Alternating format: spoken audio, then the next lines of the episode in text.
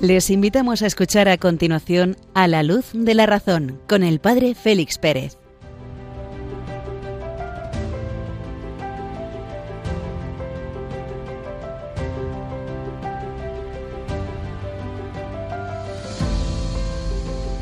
Muy buenas noches, queridos amigos de Radio María. Iniciamos nuestro programa A la luz de la razón. Encendemos la lámpara de la razón cuando la medianoche de este 20 de diciembre de 2023 da comienzo. En la península, en Baleares, en Ceuta y Melilla, una hora menos en las Islas Canarias. Desde Béjar, provincia de Salamanca, os saluda cordialmente el Padre Félix Pérez que os va a acompañar a lo largo de los próximos minutos. La radio es comunicación, la comunicación es palabra, mensaje, idea, un emisor, un receptor, un mensaje, un canal, las leyes fundamentales de la comunicación. Estos días pasados, en la liturgia, los que rezan el oficio de lectura habrán tenido la ocasión de disfrutar de una de las páginas magistrales de la teoría de la comunicación, de la filosofía del lenguaje. El sermón 293 de San Agustín, pronunciado con ocasión de la fiesta de la Natividad de San Juan Bautista, es una página memorable de la teoría de la comunicación. Entresacamos de aquel sermón este precioso texto.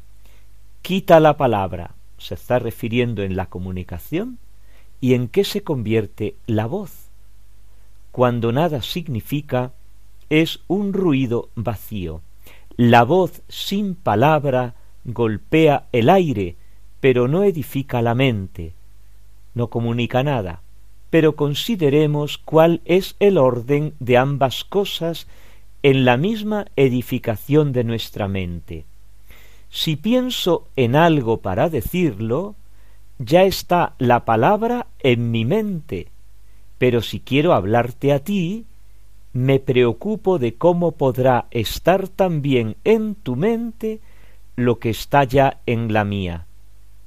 Buscando el modo cómo puedo llegar a ti y plantar en tu mente la palabra que ya está en la mía, asumo la voz y una vez asumida te hablo. El sonido de la voz te conduce hasta la comprensión de la palabra y una vez que ha cumplido esta función, el sonido pasa, pero la palabra que el sonido llevó hasta ti está ya en tu mente sin haberse alejado de la mía. Una vez que el sonido ha trasladado la palabra hasta ti, ¿no te parece que el mismo sonido te dice conviene que ella crezca y que yo mengüe? El sonido de la voz resonó para cumplir un servicio y se alejó el sonido de la voz diciendo este gozo mío se ha cumplido. Retengamos la palabra, no perdamos la palabra recogida en el fondo de nuestro ser. ¿Quieres ver la voz que pasa y la divinidad de la palabra que permanece? ¿Dónde queda ahora el bautismo de Juan? Cumplió su función y desapareció. El bautismo de Cristo se repite ahora, continúa. Y el santo obispo de Hipona continúa deleitándonos en el comentario al Evangelio de San Juan. Juan era la voz, Cristo la palabra, y a la vez construyendo una filosofía de la comunicación, una teoría de la comunicación magistral, como es él. Unos momentos musicales y abordamos ya los contenidos de esta noche de programa.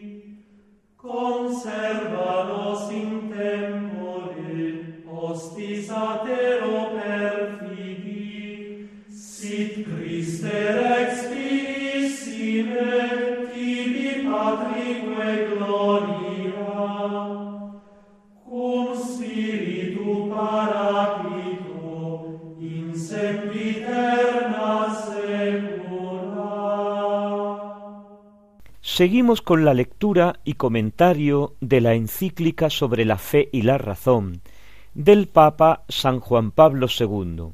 Nos habíamos quedado en el número 38 y continuamos en el número 38. Es un número fundamental. Comienza el Papa con esta afirmación. El encuentro del cristianismo con la filosofía no fue inmediato ni fácil terminábamos en el programa anterior considerando la actitud favorable de aquellos primeros filósofos cristianos respecto a la filosofía, cómo abren su entendimiento, su inteligencia, su comprensión del mensaje cristiano con las categorías, con el lenguaje filosófico. Pero no todo el monte es orégano. El Papa dice que en este proceso no todo fue fácil ni inmediato, sino que hay también dificultades. Vamos a considerar esta noche algunas de estas dificultades, actitudes adversas. La actitud benévola hacia la filosofía no fue muy general entre los primeros escritores cristianos, ya lo veíamos, aquella desconfianza inicial. La mayoría, lejos de ver en ella un conjunto de elementos aprovechables, la van a considerar como peligrosa e incluso algunos como despreciable. De manera un poco simplista, identifican el cristianismo con la verdad y el paganismo con el error y la mentira. Son aquellas conversiones frescas, iniciales, del paganismo al cristianismo, y entonces consideran lo pasado como la mentira, como el error, como la oscuridad, y la nueva fe como la luz, como la verdad. No ven en la filosofía más que un tejido de errores y una fuente de equívocos, de herejías, podríamos decir, en aquellos momentos en los que se está conformando el pensamiento cristiano. Temen las sutilezas de la dialéctica, recelan de las elegancias de la retórica, prefieren la sencillez y hasta la rudeza en la exposición de la fe, que no complicarla con lucubraciones astrusas. Ante la literatura y la filosofía del paganismo se encastillan muchos de ellos en una actitud de repulsa. Incluso algunos, como Hermías y Taciano, no escatiman expresiones de menosprecio hacia los filósofos y frases durísimas, carentes hasta del más elemental gusto literario. No hay que descontextualizar, olvidar el estilo en el que aparecen estas afirmaciones, porque se trata de escritos de combate, cuyo tono un poco subido es comprensible por el entusiasmo de las conversiones de los neófitos, de los que acaban de abrazar la fe. Pero, aunque algunas expresiones contra la filosofía son manifiestamente exageradas, más que de una repulsa cerrada e inapelable, se trata de condenar, entre comillas condenar, aquella ciencia orgullosa que pretendía solucionar los problemas religiosos y morales, negando la revelación divina. Escritos de combate, lo llamamos apologistas, apologetas, que tienen que defender su fe. La primera embestida contra la filosofía la encabeza el sirio Taciano, discípulo de San Justino, curiosamente, pero que no comparte la benevolencia de su maestro hacia las ciencias del paganismo. En su Oratio ad Grecos, discurso a los griegos, escrito hacia el 170, acumula las acusaciones más violentas contra los paganos. Dice que su religión es un conjunto de ridiculeces y monstruosidades, su filosofía un tejido de errores y contradicciones. San Teófilo, poco más posterior en el tiempo, en sus libros Ad Autolicum, Autólico, compuesto en torno al 180, saca a la luz todos los viejos argumentos para probar la inferioridad de la filosofía respecto del cristianismo, errores acerca de Dios, contradicciones entre las escuelas, plagio de los libros sagrados, etcétera, etcétera. También se muestra receloso ante la filosofía San Ireneo, el que ha sido proclamado doctor de la paz en estos últimos tiempos, viendo en ella una fuente de errores y una causa de extravíos. Considera peligroso mezclar la fe con doctrinas llenas de contradicciones. Prefiere la sencillez a las sutilezas de una sabiduría orgullosa. El conocimiento que proporciona la fe sobre la cual debe basarse la ciencia cristiana es muy superior a la filosofía. Más vale ser simples, ojo a la palabra simples, porque en griego es idiotai, y poco instruidos, pero amando mucho a Dios, que creerse muy sabios y experimentados y blasfemar de su Señor. Dice él que es preferible abandonar toda investigación científica y conocer a Jesucristo, Hijo de Dios, crucificado por nosotros, que no incurrir en la impiedad de discusiones absurdas. Lo cual no le impide precisamente a él, en su lucha contra los gnósticos, utilizar ampliamente la razón, incluso los recursos de la filosofía, para combatirlos con sus propias armas. Más cerrado aún es Tertuliano, con frases que restallan como trallazos, rechaza de plano lo que considera como burda componenda de la fe cristiana con la filosofía del paganismo. Tertuliano está dominado por la idea de la absoluta suficiencia del cristianismo. Ceda la curiosidad a la fe puede ser un, un buen resumen de Tertuliano. En el Evangelio se contiene todo cuanto puede necesitar un cristiano, el cual no tiene por qué andar buscando nada fuera de su propia fe. Vemos en estos autores como unos botones de muestra de cómo la fe y la razón, al encontrarse, sufrieron lo que todo proceso humano de integración, acogida, rechazo. Vamos a seguir sobre esta interesante aventura del primer encuentro entre la razón y la fe en los comienzos del cristianismo, unos momentos musicales.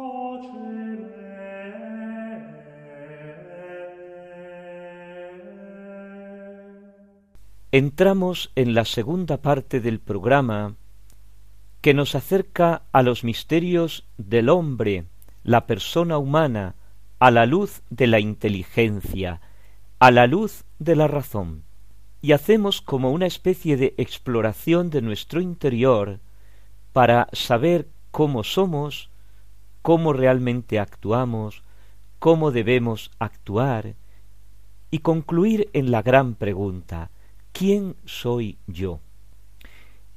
El programa pasado habíamos considerado las distintas facetas, los distintos pasos que la interioridad del hombre da antes de proceder a actuar, para individuar, para conocer, para poner nombre a la inteligencia y a la voluntad, sabiendo que estábamos buscando lo específico de la voluntad, la decisión, y nos había sorprendido el fabuloso análisis que Santo Tomás de Aquino ya en el siglo XIII hace, dando espacio en el acto humano decisional a la inteligencia y a la voluntad, alternativamente seis pasos la inteligencia, seis pasos la voluntad.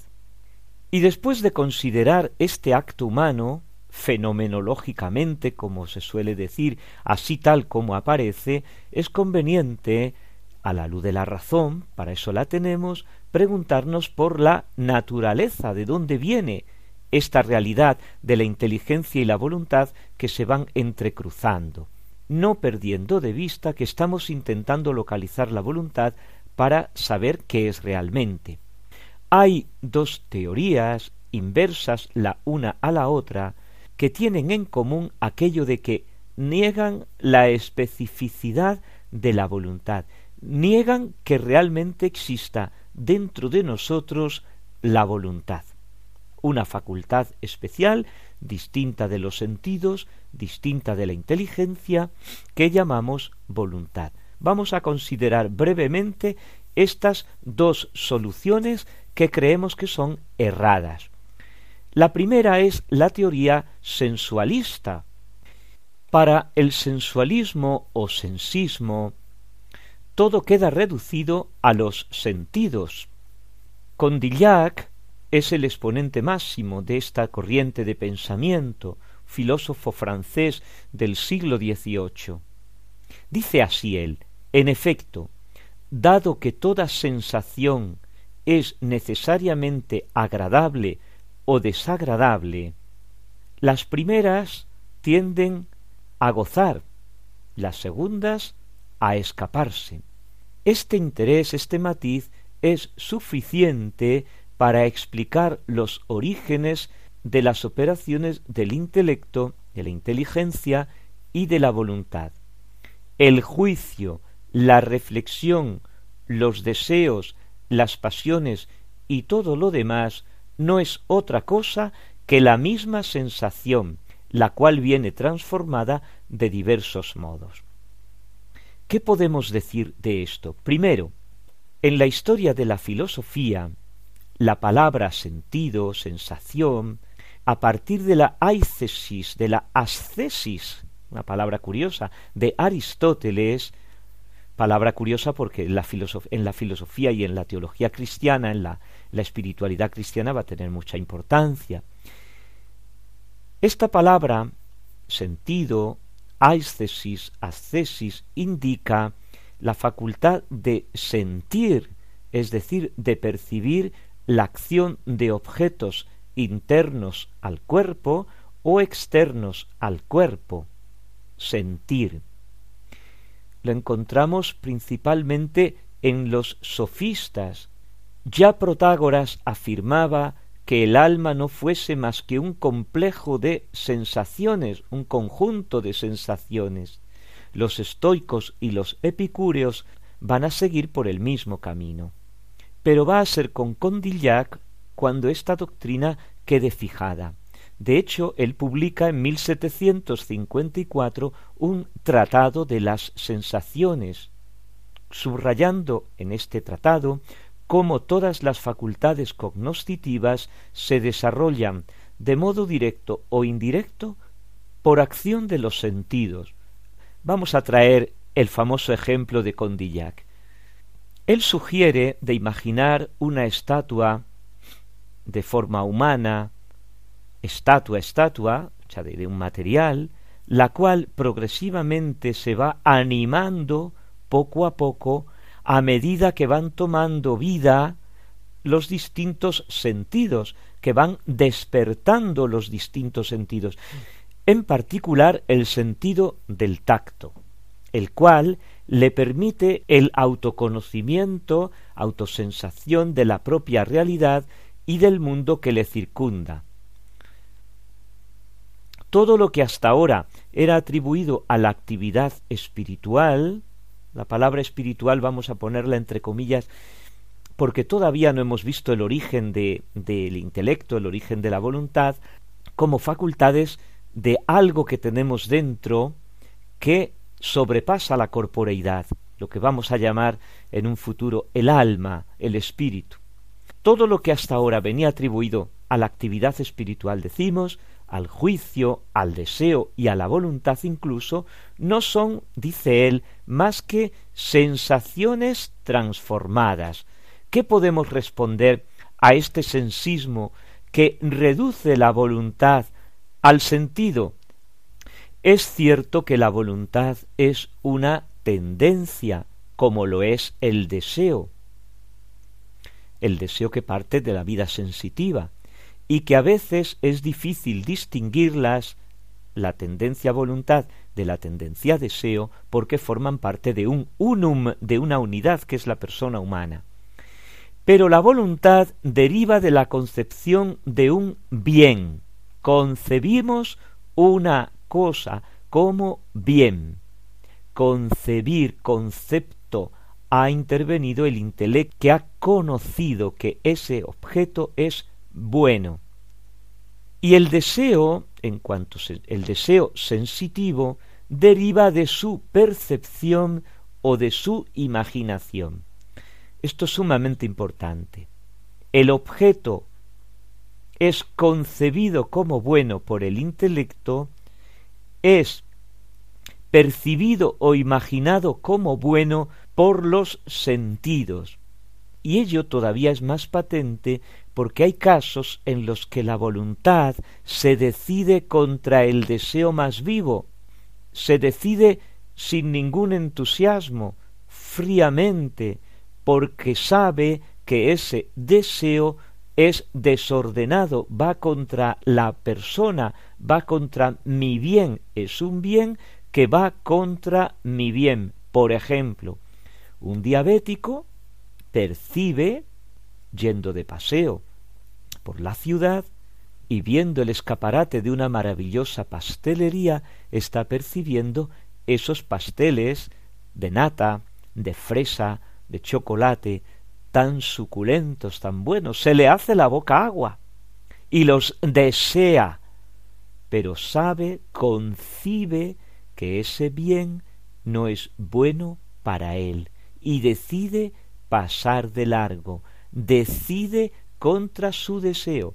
Si hay decisiones que van contra mi deseo, quiere decir que no todo queda reducido a deseos, vamos a ver la otra respuesta, la que lo reduce todo a la inteligencia. Para Spinoza, este filósofo del siglo XVII, en la conciencia no hay más que ideas. El espíritu humano se reduce al entendimiento, al intelecto. Una idea no es una pintura muda, es dinámica, tiende por sí misma a realizarse, es decir, a engendrar actos que la realizarán. Es verdad que la idea está en el origen de todo acto humano, de todo acto voluntario, y no cualquier idea. Por ejemplo, la idea del triángulo no tiene nada de dinámica, sino sólo aquellas ideas que son concebidas como un bien la concepción de un bien es dinámica. Pero la negación de la voluntad, la reducción de la voluntad a la inteligencia, al concepto, al entendimiento que hace Spinoza y con ella todos los intelectualistas, choca contra dos hechos. Primero, hay un estado especial de tensión en la fase de decisión que es radicalmente diferente del esfuerzo de la intelección, del esfuerzo que hacemos por comprender qué es esto. No tiene la misma tensión interior el querer saber qué es aquello, porque no lo percibo bien, porque no lo veo bien, porque no lo distingo bien, hay una tensión interior hacia ese objeto que es completamente distinta de la tensión que produce en mí el hecho de si yo debo o no debo, quiero o no quiero llegar hasta ese objeto que me ha costado definir, que me ha costado concebir, que no sabía lo que era. Y por otra parte, hay casos en que las ideas más claras no llevan consigo acto alguno. Por ejemplo, la contemplación de un atardecer se queda ahí y llega a la satisfacción del interior sin deseo alguno, sin acto alguno. Yo me quedo ahí contemplando. Hay, por tanto, una fractura entre la representación, es decir, el concepto, yo he concebido ese atardecer, por ejemplo, aquí en Béjar los atardeceres son preciosos, porque el sol al encontrarnos en una especie de acantilado, vamos a decir así, porque es, un promontículo que rompe bruscamente y que tiene como fondo la Sierra de Francia, los atardeceres son majestuosos, son impresionantes. Bueno, pues yo me quedo contemplando ese atardecer, pero queda ahí. No hay ninguna acción. Después, hay por tanto una ruptura entre la contemplación fruto de la inteligencia, y la acción, decisión, fruto de la voluntad. Concluyamos, pues. Puede muy bien suceder que un individuo dado, una persona concreta, no haya realizado nunca un acto de voluntad y que siga sus pasiones sin reflexionar. A veces nos encontramos con este tipo de personas muy pasionales. O inversamente, que la decisión sea tan pronta y tan fácil una vez claramente concebido el fin, que esa decisión pase inadvertida, pero en la mayoría de las personas hay una experiencia del querer que lo presenta como irreductible tanto al deseo como a la idea. Que nos encontremos personas que no reflexionan, que viven sus pasiones, que siguen sus pasiones, a verlas haylas, que nos encontremos con personas tan sumamente prudentes, que inmediatamente conciben el bien y deciden sobre el mismo? También las hay. Pero la mayoría de los mortales no somos así. Necesitamos un tiempo de reflexión, necesitamos un tiempo de percibir. Primero percibimos, después concebimos ese objeto como bien en el intelecto y una vez concebido como bien, surge en nosotros la decisión de llegar hasta ese bien. Lo vamos a dejar aquí. Recordamos que nos encontramos en el Adviento, últimos días ya de la preparación para el encuentro con el Niño Dios, que nace en Belén, el Verbo, la palabra de Dios la luz de la inteligencia y la luz de la fe. Bueno sería que cada uno de nosotros, aportando nuestro granito de arena, nos acercáramos a ese niño Dios y le ofreciéramos nuestro pequeño aguinaldo, también en Radio María, para que en las ondas se siga escuchando el mensaje de la salvación, el mensaje que los ángeles anunciaron en Belén seguimos colaborando con esta obra tan querida de la Virgen, Radio María, con nuestra ofrenda, con nuestra oración, con nuestra intercesión, con nuestra pequeña aportación económica. La confianza, y nada más que la confianza, puede conducirnos al amor. decía Santa Teresita del Niño Jesús, como nos ha recordado el Papa. La confianza es un elemento clave de la virtud fundamental del Adviento, la esperanza, que nos prepara a encontrarnos con el amor misericordioso de Dios hecho niño en el pesebre de Belén. Confianza y amor que desde hace 25 años Radio María está difundiendo en España con la gracia del Señor y de la Virgen, la bendición de los papas, el apoyo y colaboración de obispos, sacerdotes, consagrados y laicos, voluntarios, bienhechores espirituales y materiales, e infinidad de oyentes, que nos animáis con el testimonio del bien que os hace esta radio que cambia vidas. Ayúdanos a seguir haciéndolo con tu oración, testimonio, voluntariado y donativo. Puedes informarte de cómo colaborar llamando al 91 822 8010 o entrando en nuestra página web radiomaria.es. Preparemos nuestros corazones para recibir a Jesús en Navidad. Radio María, la fuerza de la esperanza.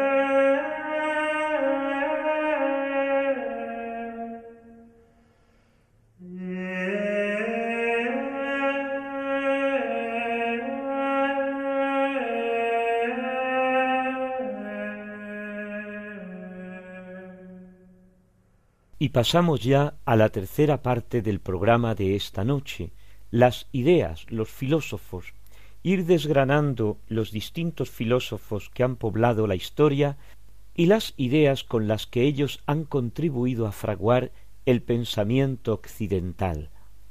Además de ir conociendo las aportaciones de cada filósofo a la historia del pensamiento, es interesante detenerse de vez en cuando distanciarse un poco de cada uno de los filósofos para observar y así considerar lo que cada uno de los filósofos ha ido aportando. Veíamos en el programa anterior una introducción al siglo XVII. Podíamos decir que es una especie de cambio de paradigma. Vamos a proseguir en este programa acercándonos a la figura del padre de todos ellos, René Descartes. Enumeramos en primer lugar las características generales de la filosofía cartesiana, que nos van a ayudar a situar y a comprender mejor el proceso evolutivo de la razón hasta su completa secularización. Descartes, que había nacido en la Turena francesa en 1596, fue ante todo un matemático, no sólo porque estudió amplia y profundamente las matemáticas y la nueva física, sino porque su estructura mental era matemática y quiso comprenderlo todo more matemático, dice él, de modo matemático. Lo específico del método cartesiano, del método de Descartes, es la perfecta precisión de los conceptos y de las concatenaciones lógicas y necesarias, la claridad que se opone a la oscuridad, la distinción que se opone a la confusión. Desde el siglo XIV, las matemáticas ejercían una creciente fascinación sobre los intelectuales europeos. Cuando Galileo demostró, de modo irrefutable, que mediante términos matemáticos se podían expresar todas las leyes de la naturaleza, se tuvo la impresión de que la matemática era la reina y la clave de todas las ciencias, y que a ella, o más bien a su método, debían someterse todas las demás ciencias, las naturales y las humanas. Pronto se dirá también que las divinas. La religión dentro de los límites de la razón, escribe un tratado Kant sobre el asunto. Los descubrimientos de Kepler y de Newton confirmaron después esta persuasión. El método matemático es además deductivo, parte en la concepción de Descartes de axiomas o verdades evidentes por sí mismas y de ellas por pasos lógicos, rigurosos e incontrovertibles, avanza y va deduciendo otras proposiciones que se llaman teoremas o tesis. Tal proceso es tan atractivo para la mente humana que la seduce porque la hace progresar en el conocimiento preciso y cierto, y porque el pensamiento gravita inevitablemente hacia el orden sistemático que se consuma en la unidad.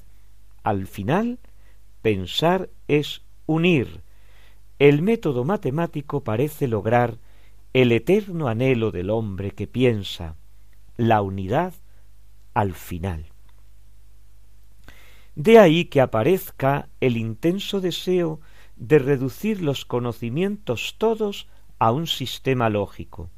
Lo había intentado Platón, lo había intentado Plotino. En la Edad Media, Ramón Lullo, mallorquín, en muchas de sus obras filosóficas, y particularmente en su Ars Magna, publicada en 1303, lo intenta de nuevo. No lo habían logrado al menos de manera sencilla y asequible, pero quedaba en el ambiente la nostalgia de unificar todos los saberes. Y he aquí que la matemática, avanzada y simplificada mediante el álgebra y la trigonometría, parecía ofrecer ahora, en el siglo XVII, el medio eficaz de construir sistemas completos de pensamiento que confiriesen unidad y coherencia a todos los saberes según una idea de totalidad. Y así nace en Europa un deseo grande de sistematizar todo que va al culminar en el idealismo alemán del siglo XIX. Luego son las paradojas de la historia. Engels ridiculizaba el entusiasmo de los alemanes por reducirlo todo a sistema, pero él había intentado ya reducir a sistema el pensamiento de Marx y el suyo propio. Descartes fue el primer pensador de la edad moderna que intentó escribir un sistema filosófico coherente y unificado, utilizando un nuevo método que generase en el lector una certeza apodíctica y una tranquilidad del pensamiento como la que generan las matemáticas. Dos más dos son cuatro. El proyecto no carecía ni de grandeza ni de originalidad. Enseguida lo vamos a ir viendo. Sin embargo, no pretendía Descartes una ruptura total con el pasado filosófico. El pasado inmediato había sido la escolástica, en la que él había sido instruido en su adolescencia por los jesuitas en el colegio de la Fleche. Lo que en realidad revolvía en su mente y a lo que quiso dar nueva luz y nueva estructura no era sino el conjunto de los grandes temas escolásticos, la verdad, el error, la extensión, el pensamiento, el alma, el cuerpo, la sustancia, los accidentes, la existencia de Dios, la esencia de Dios, la relación de Dios con las criaturas, las causas del mundo.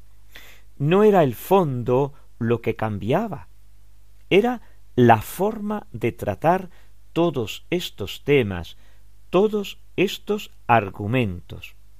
El problema viene que al cambiar la forma, al tratar la forma, ha cambiado también los contenidos, como tendremos ocasión de ir viendo al tratar de otros autores de la modernidad. El método que emplea Descartes comienza por un análisis noxiológico, una crítica implacable y decidida. Descartes se propone modestamente regalar al género humano una filosofía tan nueva como completa. Escribe él, dar al género humano un cuerpo íntegro de filosofía. Cuerpo en el sentido de un, un conjunto de conocimientos filosóficos organizado.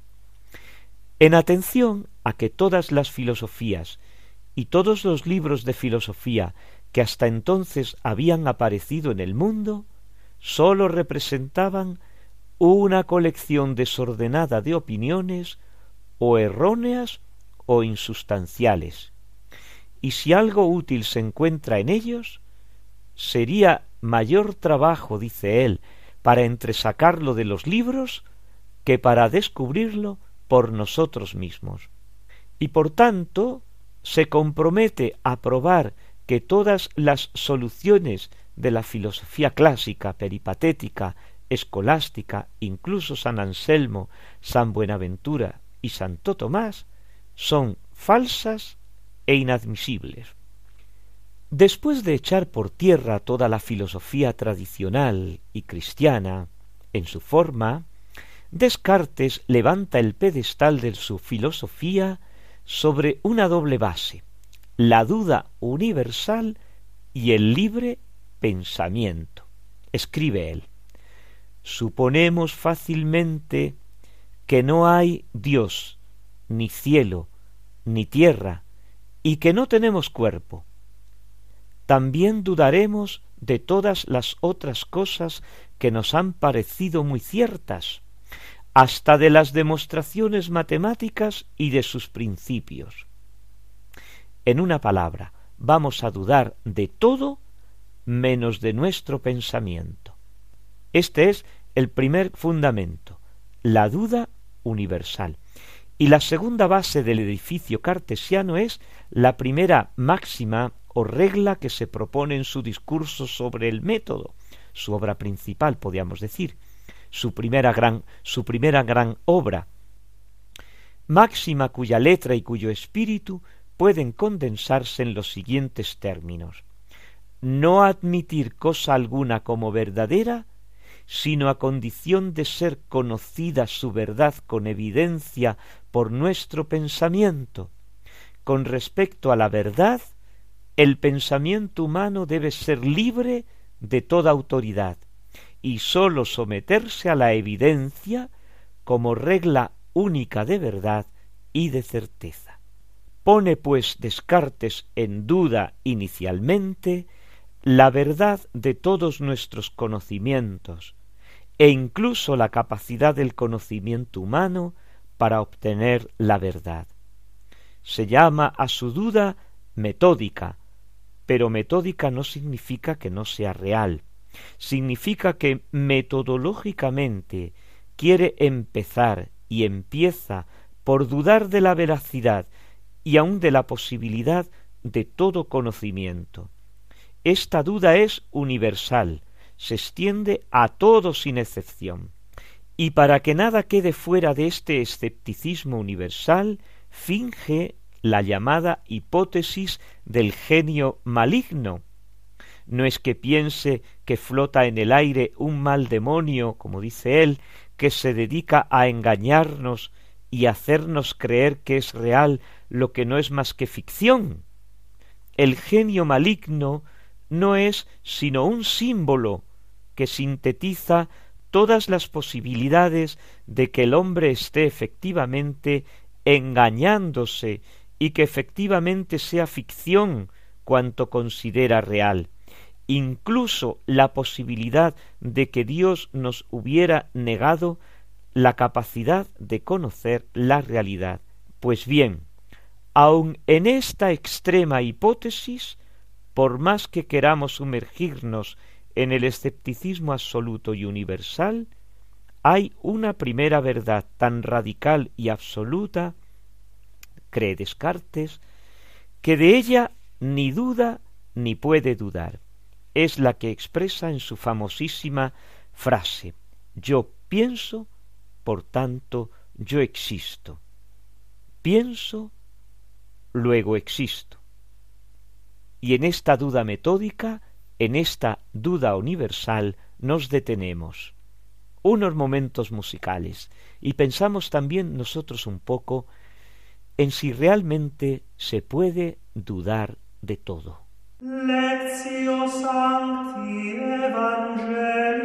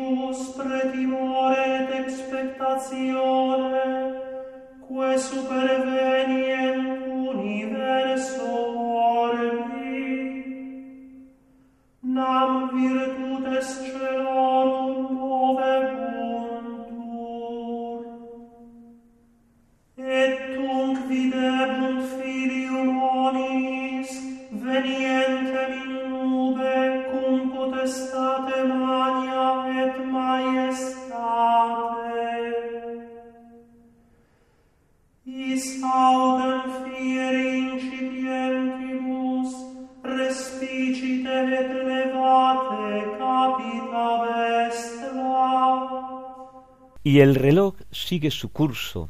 Estamos llegando a la una de la madrugada, medianoche en las Islas Canarias. Hemos de terminar nuestro programa no sin antes recordar que podemos continuar dialogando y comentando estas cuestiones tanto en el correo electrónico del mismo a la luz de la razón arroba radiomaria.es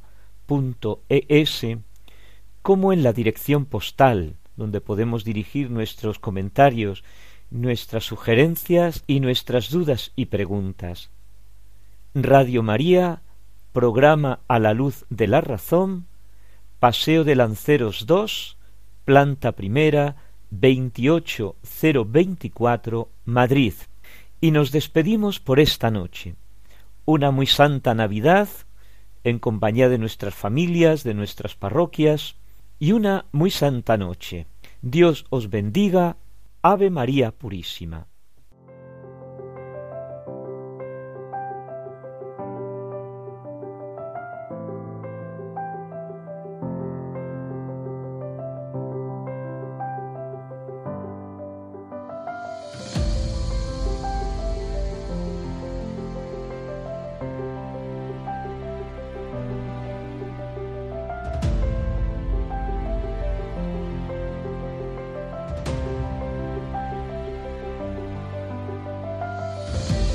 Han escuchado en Radio María A la Luz de la Razón con el Padre Félix Pérez.